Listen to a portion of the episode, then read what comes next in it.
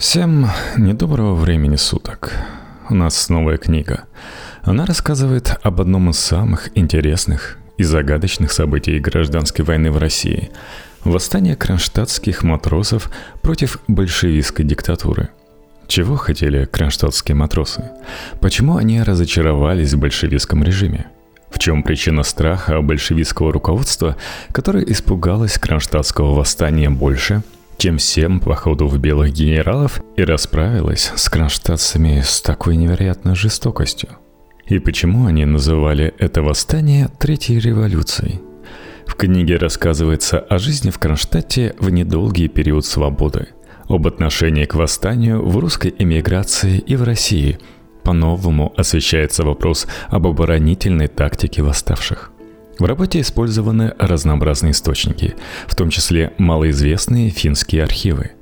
Эта книга об интересной и малоизученной странице истории России является продолжением работ Леонида Григорьевича Прайсмана «Третий путь в гражданской войне», Демократическая революция 1918 года на Волге и 1917-1920. Огненные годы русского севера. Кронштадтское восстание, 1921 год. 17 дней свободы. Леонид Прайсман. Издательство «Нестор. История. Санкт-Петербург. 2022 год». Как раз в этом году мы отмечаем столетнюю годовщину Кронштадтского восстания. Одно из самых важных событий в истории России XX века остается во многом неизвестным – Советские историки придерживались принятой партийной схемы, продолжая в течение десятилетий называть его белогвардейским мятежом. Участников же восстания называли полуграмотными крестьянами, призванными на смену пролетариям, служившим во флоте до революции, а потом ушедшим на фронт защищать власть большевиков – Западные историки, лишенные доступа к архивам Советского Союза, не могли дать адекватную оценку Кронштадтскому восстанию. В этой работе, используя архивные материалы России, Финляндии и США, я попытаюсь восстановить полную картину тех дней. Для того, чтобы разобраться в событиях русской истории этого периода, определивших судьбу страны на десятилетия вперед, надо отчетливо понимать, что происходило в те дни в Кронштадте. Я показываю, что восстание было стихийным, никем не подготовленным событием. В Кронштадте действовали три силы. Временный революционный комитет ВРК во главе с Петриченко, штаб обороны крепости и рядовые матросы и солдаты. Несмотря на стихийный характер восстания, ВРК при каждом своем шаге взвешивал политические последствия – отказывался от любой помощи из-за границы, чтобы не быть заподозренным в связи с белогвардейцами. Запуганные террором революционных лет офицеры не играли никакой роли в организации восстания. Будучи под еще большим контролем восставших, чем красные командиры у комиссаров, они не верили в успех восстания, боялись матросов и хотели только одного – уйти в Финляндию. Матросы же, прекрасно усвоившие уроки революции и гражданской войны, и увидевшие, что вместо демократической советской власти установилась диктатура, невиданная даже в русской истории, в которой диктаторов хватало с избытком, рвались в бой, понимая, что подавляющее большинство рабочих, крестьян и красноармейцев на их стороне – это восстание не было похожим на то, что происходило во время гражданской войны в России, где все участники событий проливали потоки крови, а кронштадтцы не расстреляли даже лидеров большевиков. Восстание в Кронштадте было самым крупным из многих десятков других больших и малых восстаний, охвативших всю страну – Хотя программа НЭПа была принципиально принята еще до восстания, массовые выступления показали Ленину необходимость введения НЭПа с одной стороны и установления жесточайшей диктатуры в партии и стране с другой. Если раньше в партии до определенных границ допускалась свобода слова, то теперь с этим было покончено. Сталинский режим был установлен Лениным в 1921 году. Глава 2. Начало восстания. В ноябре 1920 года, после эвакуации армии Врангеля из Крыма, гражданская война в основном была закончена – Большевистская партия – маленькая группа в революционном движении, не пользовавшаяся во время февральской революции популярностью, смогла победить в этой войне, несмотря на то, что против нее воевали отборные офицерские дивизии, подразделения английских, американских и французских войск, чехословакский корпус и польская армия – но именно после победы большевики столкнулись с самым большим кризисом своей недолгой истории пребывания у власти. Первая мировая война, революция, гражданская война, но в первую очередь безумная политика большевиков вергли страну в катастрофу. С 1913 по 1920 год промышленное производство сократилось в пять раз, выплавка чугуна в 33 раза – Суммарный итог потерь, понесенных страной за этот период, составил по неполным сведениям 39 миллиардов золотых рублей. Четверть всего довоенного достояния России. Не менее тяжелым было положение в сельском хозяйстве. Первая мировая война, несмотря на мобилизацию в армию многих миллионов крестьян, не нанесла серьезного ущерба деревне – в 1917 году на большей части территории России был собран рекордный урожай – но гражданская война, политика военного коммунизма с продразверсткой и настоящий террор против крестьянства нанесли сокрушительный удар. Если в 1913 году в Центральной России было собрано 78 миллионов тонн зерна, то в 1920 только 48. Особенно катастрофическим оказался 1921 год, когда в деревнях, пораженных неурожаем, ослабленных выкачиванием зерна государством, было собрано 2 миллиона 900 тысяч тонн зерна, в 7 раз меньше, чем в 1916 Катастрофа промышленности и в сельском хозяйстве дополнялась катастрофой на железных дорогах. Все это привело к колоссальным потерям населения – если во время Первой мировой войны Россия потеряла около 2 миллионов человек, то в 1917-1922 годах население районов Российской империи, вошедших в состав Советской России, сократилось, по мнению одних исследователей, на 13 миллионов, а по мнению других – на 16-18 миллионов человек. Ученые считают, что 5-6 миллионов умерли от голода, около 3 миллионов от болезней и 3 миллиона погибли на полях гражданской войны. 500 тысяч были уничтожены в результате красного террора, 200 тысяч в результате белого. Последствия войны и кровавых большевистских экспериментов более всего ощущались в Петрограде – Большевистское руководство ненавидело город, где произошли февральская революция и октябрьский переворот, где проживал большой процент интеллигенции и представителей бывших эксплуататорских классов – рабочие искренне верили, что Советы являются высшей формой демократии. Даже председатель Петроградского совета и совнаркома Петроградской трудовой коммуны Зиновьев, одна из самых отвратительных фигур большевистской верхушки, выступая на заседании Петросовета, заявил – ни на один город не обрушилась такой тяжестью эвакуация, как на Петроград – ни на один город не обрушился в такой мере ужас и тяжесть безработицы, как на Петроград. И ни один город в Советской России, можно сказать без преувеличения, не находится в таком тяжелом положении по производственному вопросу, как Петроград.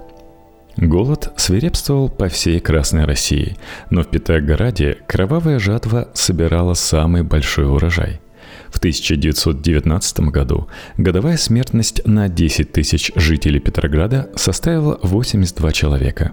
В 1920 году она сократилась до 79, но в Москве в том же году на каждые 10 тысяч человек умирало 40. Массовое закрытие заводов и фабрик, мобилизация в Красную армию, смерть от голода, холода и болезней, бегство в деревню в надежде найти пропитание привели к стремительному сокращению численности петроградских рабочих. На 1 января 1917 года их численность составляла 379 тысяч человек. На 1 января 1919 – 124 тысячи, а к сентябрю 1920 – 79,5 тысяч – Особенно резко это ощущалось в тяжелой промышленности, среди наиболее квалифицированной и образованной части рабочего класса. С 233 тысяч на 1 января 1917 года до 25 тысяч на 1 января 1921 один из лидеров рабочей оппозиции шляпников с полным основанием заявил Ленину во время дискуссии о профсоюзах на 11 съезде партии «Поздравляю вас с тем, что вы являетесь авангардом несуществующего класса». Председатель президиума ВСНХ сообщил Ленину, что в бывшей типографии Левинсона в течение 10 дней умерло от голода 18 человек, причем некоторые падали и умирали в самой типографии – на фоне полной разрухи больше всего возмущало рабочих привилегированное положение членов партии. Хлебный паек с 3 января 1921 года выглядел так. Трудовая карточка литер Б – 200 грамм. Для большей части городского населения. Литер А – для большинства рабочих – 400 грамм. Для рабочих ударных групп и горячих цехов – 600 грамм. Американские анархисты Эмма Гольдман и Александр Бергман в начале 1920 года приехали в Россию в надежде увидеть счастливую жизнь трудящихся под властью революционеров. Очень быстро они разобрались, что творится в стране, и всю последующую жизнь не уставали обличать большевистскую диктатуру. Гольдман рассказывала о посещении Путиловского завода – Власти утверждали, стал доказывать Гольдман рабочим, что путиловцы работают в важнейшей отрасли промышленности, и потому их пайки гораздо лучше, чем у других трудящихся. Им выдают по 2 фунта хлеба в день и другие продукты. В ответ люди посмотрели на меня с изумлением, и один из них, усмехнувшись, протянул мне свою краюху. «На, кусай». Попробовав ее на зуб и тут же поняв, что рискую попасть к дантисту, я вернула черствую горбушку владельцу, насмешив собравшихся вокруг работяг. Эмма Гольдман была поражена тем, как при такой всеобщей нищете живет советская элита. Существует 34 вида пайков, и это при декларируемом коммунизме. А магазины и лавки для привилегированных лиц наживались на перепродаже масла, яиц, сыра и мяса – при этом рабочие и их жены часами стояли в очередях за мерзлой картошкой, червивой крупой и гнилой рыбой. А на барахолках женщины с печальными опухшими лицами торговались с красноармейцами за свой жалкий скарб. Нетрудовые элементы получали 50 грамм хлеба в день.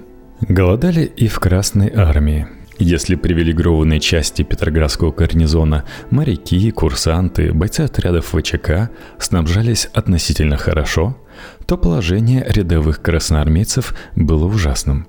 Они бродили по улицам города, выпрашивая кусочек хлеба. Меньшевистский лидер Дан писал, вспоминая картины зимы в Петрограде в 1921 году. Рабочие голодали. Голодали и красноармейцы – мне приходилось ходить на службу мимо казарм. И каждый раз на соседних улицах раз десять меня останавливали красноармейцы, буквально вымаливая корочку хлебца. Секретарь Петроградского губкома РКПБ 11 февраля 1921 года умолял заместителя председателя РВСР Склянского оказать помощь. Продовольственное положение гарнизона критическое – очень часто красноармейцы просят милости по домам. Последние дни в частях округа констатируется большое количество обмороков. На почве истощения обмороки принимают массовый характер.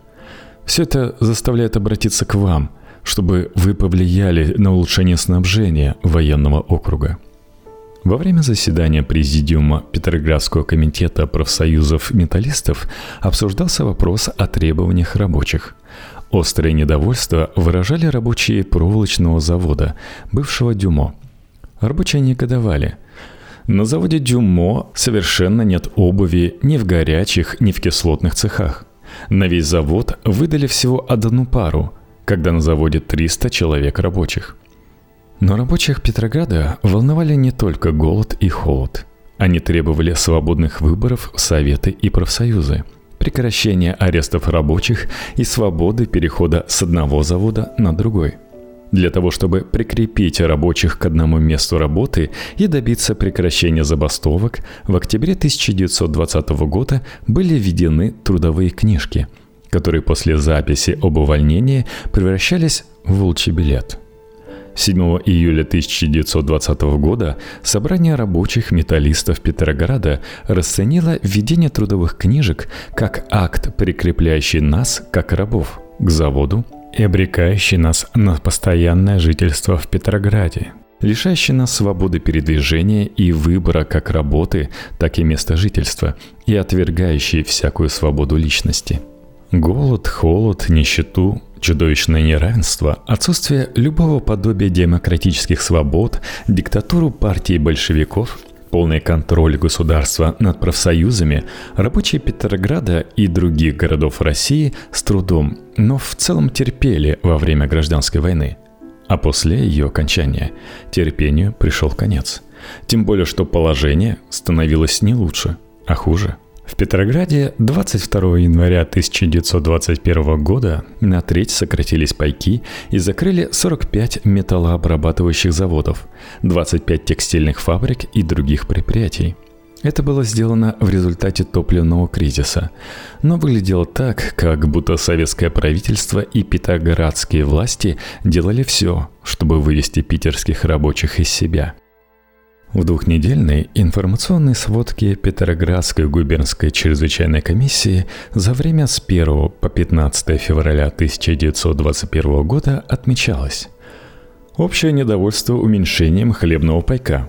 Происходящие в феврале волнения на заводах рабочих также основаны на продовольственном вопросе. За первую половину февраля забастовки происходили на многих заводах и фабриках – в Петроградском трамвайном парке рабочие бросили работу 9 февраля и приступили к работе 10 февраля после 12 часов дня. Бастовали все рабочие в количестве 1037 человек. Причина – несвоевременная доставка хлеба. В Балтийском судостроительном заводе начали бастовать 9 февраля, кончили 11. Бастовали 3700 человек. Причина – уменьшение выдачи хлеба – в кабельном заводе, первой государственной табачной фабрике, гвоздильном заводе, арсенале происходили общие собрания, на которых в большинстве случаев выносились резолюции с требованием свободной торговли, улучшения пайка, свободный переход с завода на завод и так далее, и так далее. На заводе «Арсенал» были произнесены речи в меньшевистском направлении. По-видимому, везде среди рабочих ведется агитация планомерного характера лиц эсеровского и меньшевистского течения, так как забастовки были почти одновременные. В беспорядках в первую очередь обвинялись меньшевики и эсеры. На многих заводах во время гражданской войны сложилась обстановка ненависти к большевикам – Положение в Петрограде и Москве было полностью противоположно тому, во что верили и что пропагандировали большевики. Квалифицированные рабочие предприятия и тяжелой промышленности, основная надежда и опора большевиков, превратилась в 1921 году наряду с крестьянами в их врагов – Большевики успокаивали себя тем, что во всем виноваты меньшевики и эсеры, придумывали какую-то мифическую партию капиталистов. О том, что через четыре года после февральской революции полураздетые рабочие, превратившиеся в крепостных на заводах, умирали от голода и холода, большевистские комиссары скромно умалчивали, а тех, кто требовал самого элементарного, называли шкурниками – Напряжение на заводах и фабриках Петрограда нарастало. Новая волна выступлений началась 23 февраля на Обуховском заводе, после того, как рабочие, придя на завод, обнаружили его закрытым. Обуховцы остановили работу фабрики «Лаферм» Балтийского завода – Рабочие атаковали дерябинские казармы и освободили арестованных матросов, содержавшихся на гауптвахте Петроградской морской базы, разоружив караул, не оказавший никакого сопротивления. К рабочей демонстрации присоединились студенты Петроградского университета и жители Выборгского района – в забастовках и демонстрациях принимали также участие рабочие бывшей фабрики Речкина, Невской бумагопредельной фабрики и ряда других предприятий. Во время выступлений в середине февраля и наряду с экономическими рабочие выдвигали политические требования. Вечером 25 февраля петроградские чекисты сообщали в Москву – Рабочие предъявляли требования об улучшении экономического положения, в частности, снятия заградительных отрядов и свободной торговли, политические требования на некоторых заводских собраниях, главным образом Васильевского острова, созыва учредительного собрания. Почти что на всех собраниях требуют или созыва беспартийной городской конференции, или перевыборов в Совет – Особенно массовый характер носили демонстрации на Васильевском острове. На его улицах собирались большие толпы. Рабочие шли рядом с красноармейцами и моряками, состоявших на Неве военных судов. Демонстранты начали собираться даже на Невском проспекте. Петроградские чекисты сообщали в Москву. 25 февраля был ряд столкновений рабочих с курсантами. Конечно, без раненых. У одной роты курсантов были отняты винтовки – Согласно сообщениям, как со стороны демонстрантов, так и коммунистов, курсанты стреляли в воздух. Случаи грубого насилия с их стороны, правда, не очень часто, но все-таки имелись. Определенную роль в этих событиях петроградские меньшевики все-таки играли, но они были значительно ослаблены предыдущими арестами. Открытые выступления на улицах или заводах заканчивались немедленными арестами – Дэн писал о том, что было сделано в эти дни. При содействии рабочих печатников нам удалось напечатать тысячи экземпляров прокламаций. И кроме того, 500 экземпляров составленные нами газеты «Однодневки», приуроченные к заранее назначенной на начало марта неделе профессионального движения. Но активно действовать меньшевикам мешали не только репрессии большевиков. У них отсутствовала вера в успех движения. Дан писал – к самим волнениям организация относилась с самого начала довольно скептически и не ждала от них больших результатов. Было очевидно, что забастовка сама по себе весьма мало страшна для большевиков, раз фабрики и заводы все равно закрываются из-за отсутствия топлива и сырья. Она представляла непосредственную опасность лишь тем, что разлагала советский аппарат и в особенности Красную армию. Когда такой классический меньшевистский начетчик не понимал, что сильное рабочее движение в Москве и Петербурге в корне подрывает большевистскую демагогию о диктатуре пролетариата. Но больше всего Дан опасался победы контрреволюции на волне рабочего движения. Приходилось опасаться обратного, как бы бурный порыв рабочих масс, доведенных до отчаяния голодом и холодом, не был политически использован силами контрреволюции. В начале февраля 1921 года, после окончания гражданской войны, бояться контрреволюции могли только люди, абсолютно не понимавшие ситуацию в России и бывшие в плену социалистических иллюзий – Большевики какие-никакие, а все-таки свои, социалисты. А все их противники, от белогвардейских генералов до сторонников учредительного собрания, контрреволюционеры. Матросы Кронштадта в первые месяцы 1921 года. Причины, по которым краса и гордость революции, претарианцы нового режима подняли восстание, которое могло закончиться свержением большевистской диктатуры, были общими для всей страны. Самой главной причиной была безумная аграрная политика советской власти, проводимая в крайне жестокой форме продовольственной разверстки, выражавшейся в массовых расстрелах, порках, тотальных грабежах крестьян – в гражданскую войну матросы, находящиеся на кораблях или сражающихся в составе Красной Армии, не представляли себе всего ужаса жизни деревенской России. Отпуска домой были запрещены. Большинство писем не пропускала цензура. Обрывки новостей, доходивших до матросов, парализовались потоками коммунистической пропаганды – Помимо этого, матросы, как и большинство рабочих крестьян, считали, что ради победы над белыми армиями приходится мириться даже с продразверсткой. После окончания гражданской войны матросы не больше 10% смогли отправиться в отпуск. То, что увидели дома матросы, описал вождь кронштадтских мятежников Петриченко. А как живут крестьяне? И что они получили?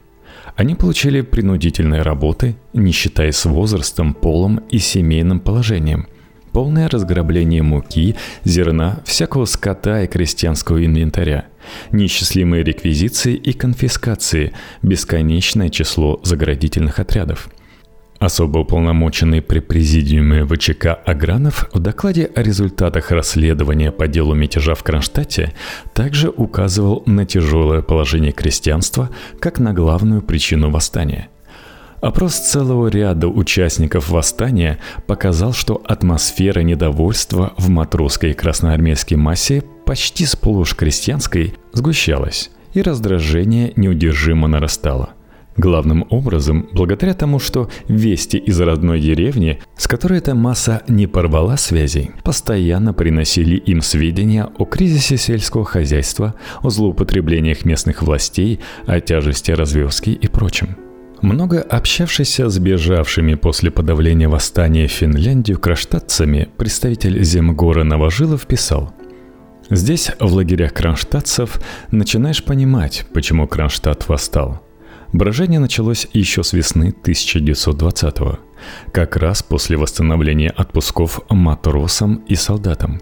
Не выдержали крестьянские парни разорения деревенского уклада, не выдержали той смертельной раны, что коммунизм нанес крестьянству, и крестьянские дети стихийно, без оглядки пошли против коммунистической партии – Участник Кронштадтского восстания, прошедший через финские лагеря и Соловки, последний из очевидцев событий, доживший до конца 20 века Ермолаев, через 70 лет после описываемых событий рассказал о причинах восстания. Матросы были связаны с деревней – знали о ее тяжелом положении. Кто по коротким пребываниям в отпусках, кто по переписке. Мы знали, что наши семьи задавлены продоразверсткой, терроризированы, доведены до голода, и впереди не видно никакого просвета, никакой надежды на улучшение.